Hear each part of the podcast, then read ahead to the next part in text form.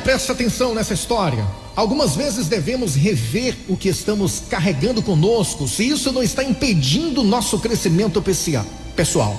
Reflitam: existe um lixo emocional.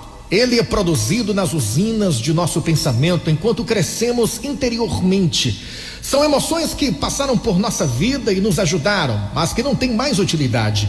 São sentimentos que foram importantes no passado, não no presente.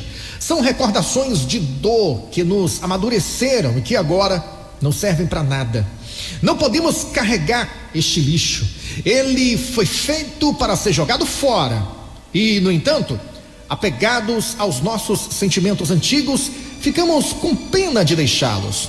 Enchemos nosso porão espiritual com uma quantidade imensa de memórias inúteis que ofuscam as lembranças importantes.